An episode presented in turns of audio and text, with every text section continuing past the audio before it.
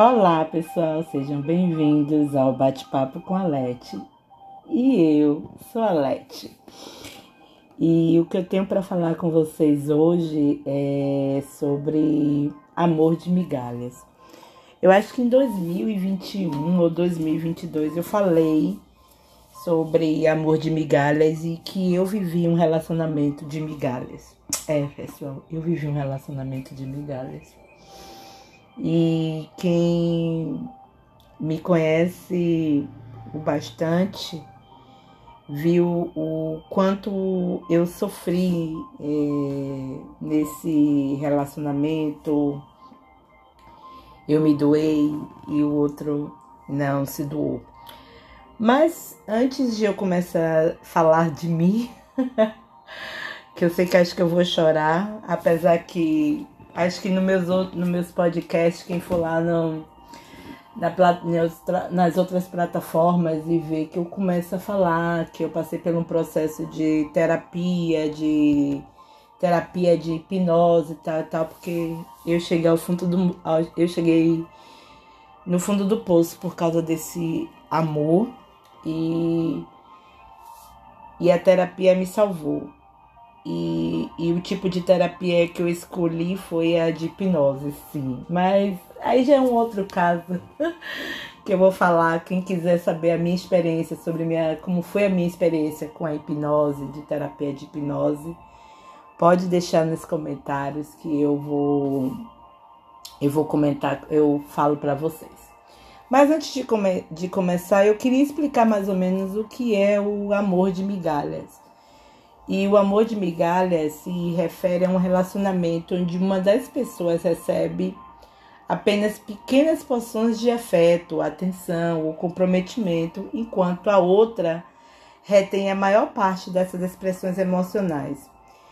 É como se você recebesse migalhas de pão, sabe? Você é, espera uma, uma refeição completa, mas o outro só lhe dá uns pedacinhos de pão, como você dá aos pombos. E, e o outro não. Não. E, e, o outro não se doa. Nesse tipo, nesse tipo de, de relação, muitas vezes a, a pessoa, nesse caso, eu também me contentei com gestos mínimos de carinho.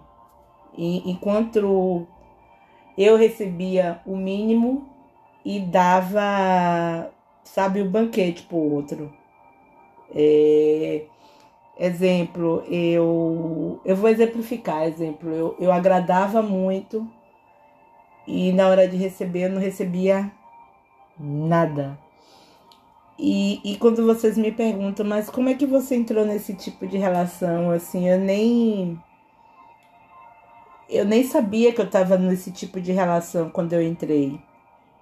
É, e eu só vim descobrir depois que eu saí da relação, depois com a terapia, aí que eu vim é, perceber esse tipo de esse tipo de relação, mas esse tipo de relação é só entre a relações amorosas entre homem e mulher? Não, você pode ter relações de migalhas com sua família também com, com os amigos, ah, também você se doa muito para os seus amigos.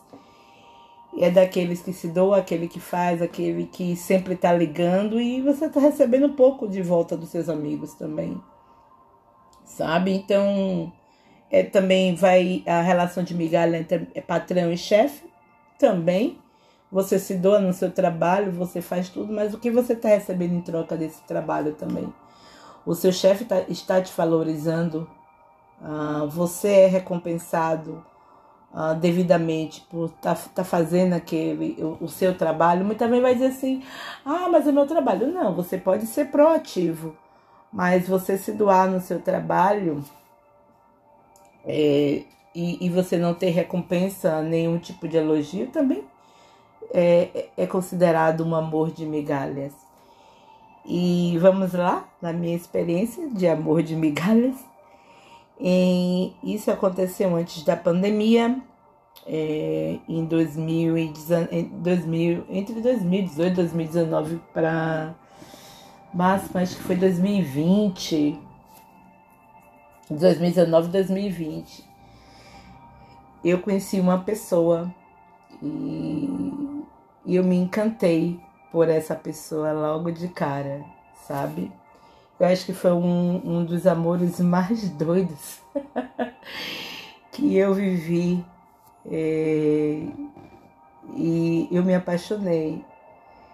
É, eu não tinha intenção nenhuma de me, de me apaixonar e principalmente que a pessoa é comprometida, então eu não, não tinha intenção nenhuma, mas deixando bem claro, o amor foi platônico, super platônico. Não aconteceu nada, nunca aconteceu nada, ficou só nas ideias, não se concretizou. Que é o mais doido ainda, você se apaixonar por alguém e, e não ter concretizado nada. Mas tudo teve um, um propósito ali, depois eu entendi todo um propósito. Então eu me apaixonei por ele. É...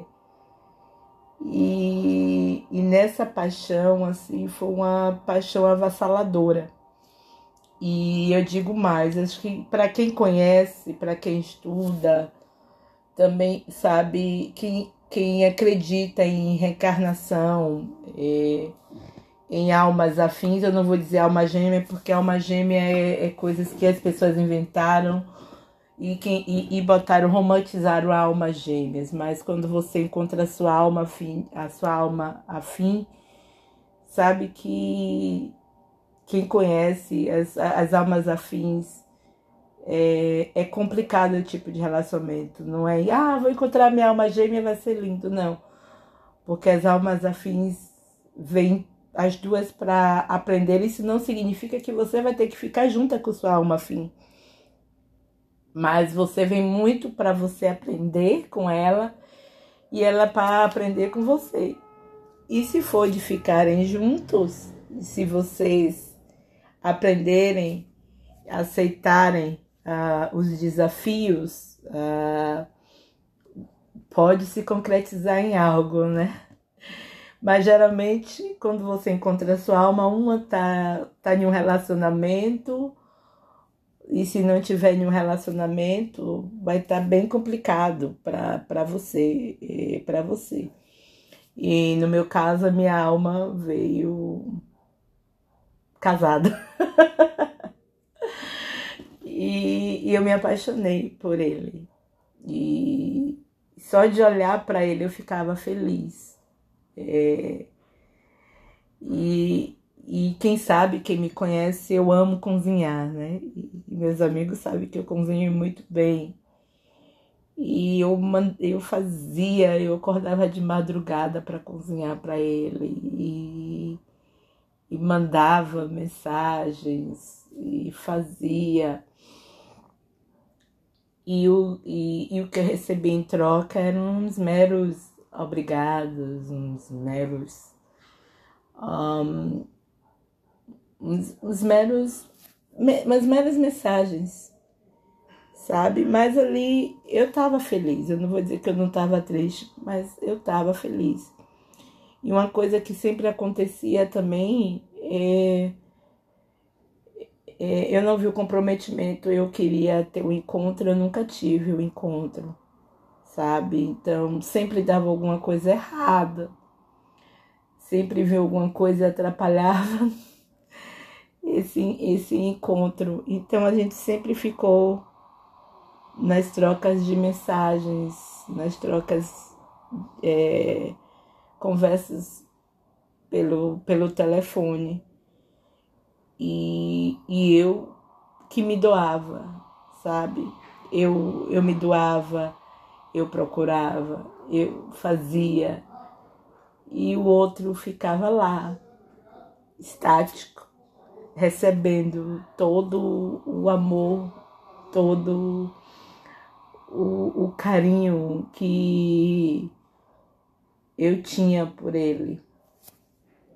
E, e, eu, e ali todo mundo me falava, e, e além de sugar é, tudo isso, eu me tornei uma pessoa ansiosa, eu me tornei uma pessoa triste, e quem me conhece, eu não sou triste. eu sou uma pessoa sempre alegre, divertida, alta astral, e, e ele conseguiu sugar a minha, a minha vitalidade, a minha alegria, porque é, eu só falava nele, eu só pensava nele e, e tudo ao meu redor era nele e, eu não recebia nada. Eu só me contentava com, com simples mensagens de bom dia, uma simples mensagem de boa noite e nem conversar. É, eu conversava, a gente não tinha um diálogo, sabe? Não tinha uns diálogos concretos de horas de bater papo. E, e, aí se foi, se foi e, e foi seguindo, se arrastando. E eu não me via triste, eu pensei, eu me via ali feliz, né? Ah, tô feliz. Mas quem me conhecia mesmo, quem, quem ficava ao meu redor, meus amigos diziam assim, pô, Leti, não vai, vai dar ruim. Meu melhor amigo disse, saia dessa, porque não vai acabar bem. E eu me lembro que uma dessas conversas que ele disse, ah, é, Tícia, que ele me chama de Tícia, ah, Tícia, não vai dar bem, vai dar ruim, saia dessa. E eu disse a ele, e eu disse que ele estava com ciúmes. E, e simplesmente ele disse, tá, a vida é sua, siga. E eu não segui o conselho que ele me deu. E deu ruim, e deu muito ruim porque nesse meio nesse meio termo, nesse meio tempo aí, a minha a minha amiga de toda a vida, a minha comadre se meteu entre nós. E acabou ela concretizando uma coisa que eu nunca concretizei, né? Ela ficou com ele. É, e eles ficaram. E eu soube. E eu sofri eu fui no fundo do poço. E quando eu fui para para conversar com meu amigo, esse meu amigo disse assim para mim: "Eu não posso fazer nada por você porque eu te avisei que ia dar ruim. E agora o que eu posso lhe dar é um telefone dessa terapeuta e e você tentar consertar suas coisas, você tentar procurar ajuda. E foi o que eu fiz. E, nessa, e nesse tempo eu fui para a terapia, aí que veio para hipnose, eu me lembro muito bem, ela me atendeu. Eu liguei para ela numa quarta-feira, ela tinha um horário na sexta. E eu, e eu me lembro que na minha, na minha primeira, da minha primeira sessão na sexta, e eu chorava muito, não conseguia nem dizer nada. E eu só dizia assim: é, ele me traiu, ela me traiu, ela, ela fez isso, ele fez isso. E, e eu chorava, eu chorava. E, e ela me perguntou o que é que você quer. Eu disse, olha, é, eu quero esquecer, eu quero esquecer, pelo menos o meu primeiro pedido foi que ela eu esquecesse o telefone dele, porque eu já tinha deletado do, do meu celular, mas eu sabia o telefone, sabe, de memória, e eu queria que ela fizesse esquecer. E, e, e eu não acreditava muito na hipnose, né? Quando eu falei, ah, que nada. E ela me fez esquecer o telefone. Até hoje eu não lembro o telefone.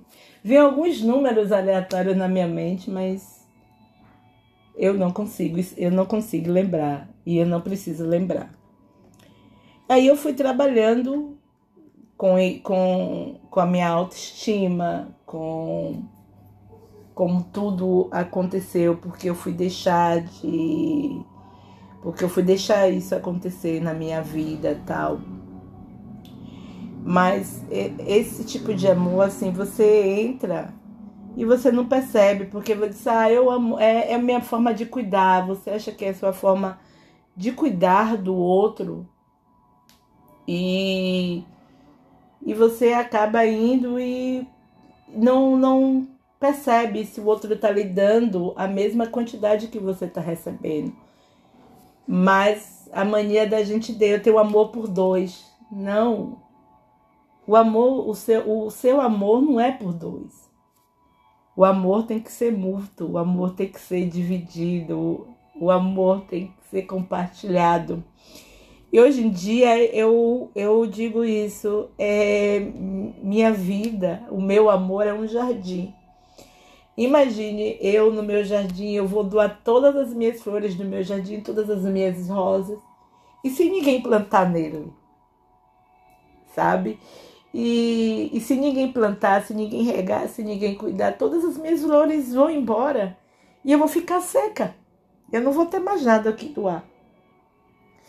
Então, para o meu jardim estar sempre florido, o outro tem que vir, o outro tem que regar, o outro tem que cuidar do meu jardim também. Não é eu só dando as minhas flores, dando, dando, dando, o outro só recebendo. E, sabe, não tem a reciprocidade. Porque o amor tem que ser recíproco, a amizade tem que ser recíproca também. Então, é, aí você vê, e eu percebi que essa dinâmica não estava mais funcionando para mim, não funcionava. E hoje em dia, é, eu vejo, eu vi, ele não teve nenhum tipo de responsabilidade afetiva comigo. Ele viu que eu estava super é, envolvida nesse, nesse relacionamento, que eu me entreguei, que eu, eu fiz, me doei, e ele nem sequer pensou no, em mim, como se isso poderia me magoar. A, a minha melhor amiga também não pensou também, ela não teve uma responsabilidade também comigo. Todo, é, todo mundo, todos os dois foram egoístas, sabe? E, e eu fico pensando, ai meu Deus. E, mas eu recuperei. Foram três meses de terapia, três meses de, de, de profundo autoconhecimento. Ah, eu me me, me, me autoconheci, aí veio o bate-papo com a Lete. É, e eu disse: não, eu preciso fazer uma coisa, eu preciso falar sobre a minha história, porque não sou eu que passo por isso, várias pessoas passam por isso e eu preciso propagar isso. E foi quando eu criei o bate-papo com a Lete para falar com as pessoas as minhas experiências. É, falar do, falar do que eu passei, como é, a, a, como foi a, a, minha superação. Eu não vou dizer que, que foi fácil, não, não foi fácil. Foi um processo muito, foi um processo dolorido para mim. Eu minimizei com a hipnose, minimizei, mas, é, mas é, como eu falei no meu outro episódio, eu perdoei, eu me perdoei, eu perdoei os dois. Mas não significa que eu tenha que conviver com os dois na minha vida. Ele me procurou novamente, procurou, mas como eu disse, eu não. Você está perdoado, siga a sua vida e ainda a pessoa vem como uma arrogância dizendo que não fez nada, mentindo, nem para assumir o, o, o, erro a pessoa teve a capacidade, uma, uma criança, ah, sabe? Um, um homem de acho que quase 50 e poucos anos e é, se comportando como uma criança de 16 anos, de que não assume a, a responsabilidade, se fazendo de vítima. Eu tive minha parcela de culpa, tive a minha parcela de culpa também, mas eu, eu assumo as minhas parcelas de culpa, eu não me vitimei, não, vitimi, não vitimizei um momento da minha vida, fiquei vítima quando eu estava no meu processo de sofrimento, mas no meu processo de autocura, eu digo, não, eu fui responsável por isso, eu me permiti passar por isso, mas, sabe, mas foi um aprendizado doloroso, mas também bem compensador, porque se não fosse os dois, eu não seria a mulher que eu sou hoje. Então, hoje eu posso dizer assim, ó, esse tipo de relacionamento não me cabe mais. É, eu estava em um, em, um, em um relacionamento recentemente que eu, eu somos de religiões diferentes. Eu não tenho religião, mas como eu disse, eu gosto muito da espiritualidade. E para trabalhar minha espiritualidade, eu não preciso ficar furnada em uma igreja, furnada lendo uma Bíblia, ficando alienada, sabe, em coisas.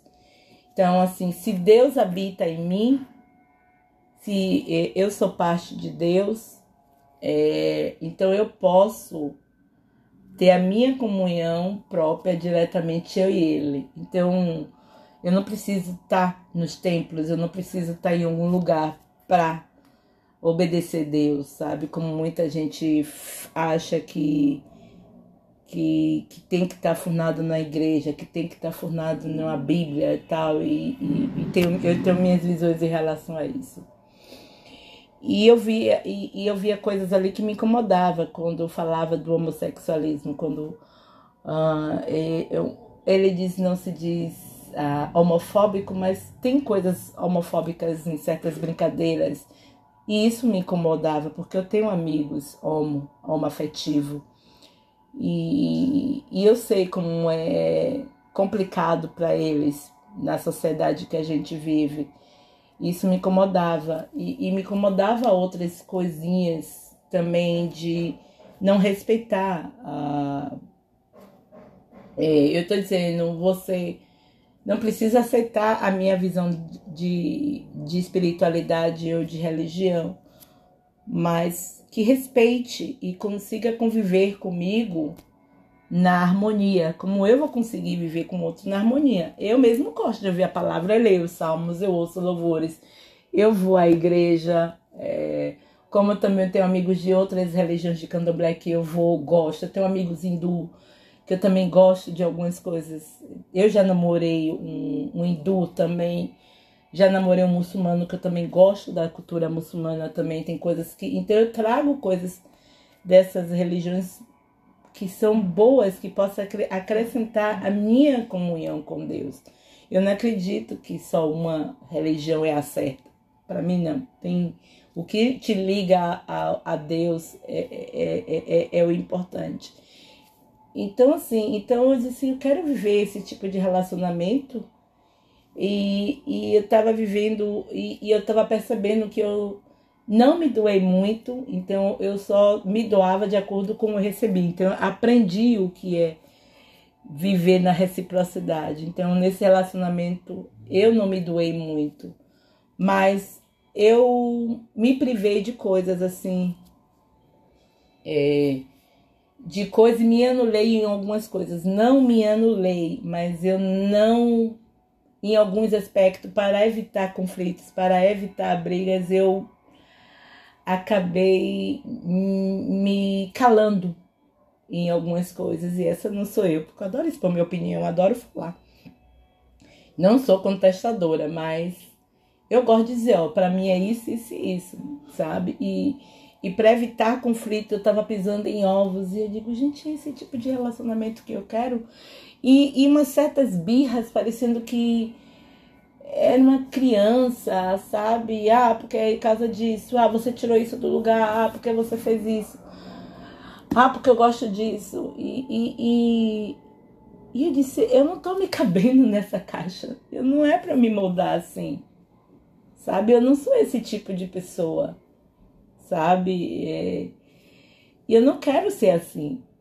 É, então é, eu saí do relacionamento e o mais e o mais estranho que eu posso dizer é que eu não sofri, eu não chorei, eu não senti falta, sabe?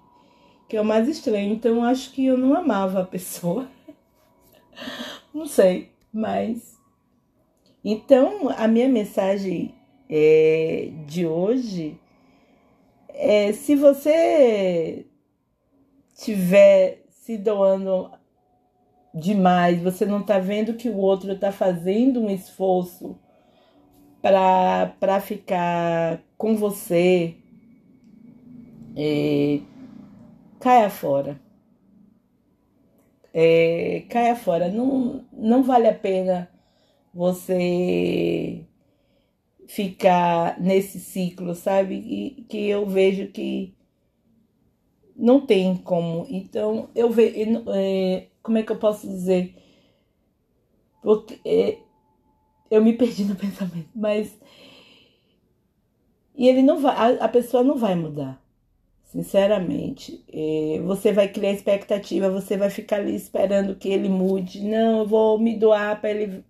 É, não vai.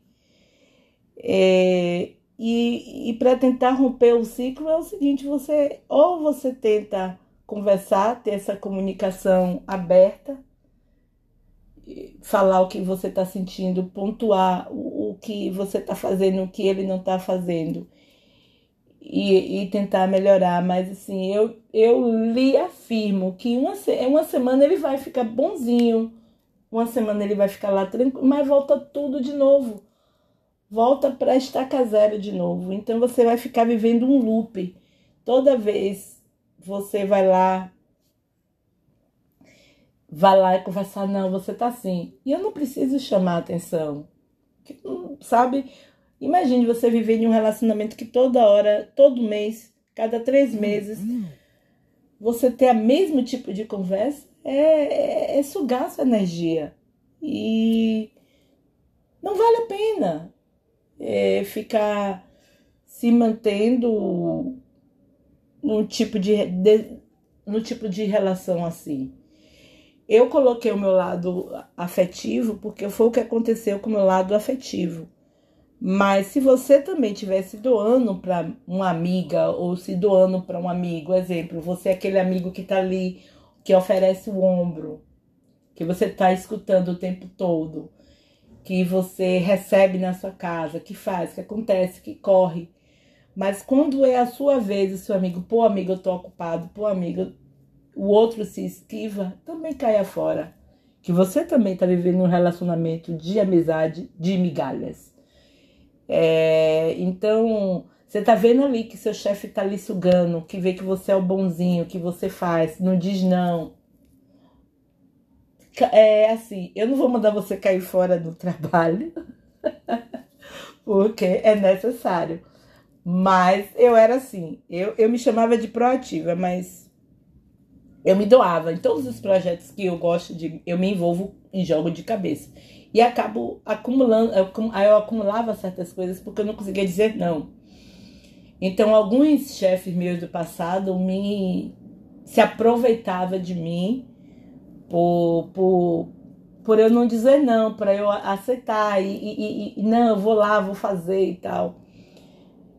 É, então, assim, eu não, eu no meu relacionamento de chefe, eu não pensava que eu era, vivia um relacionamento de migalha. E sim, eu era proativa e estava fazendo meu serviço.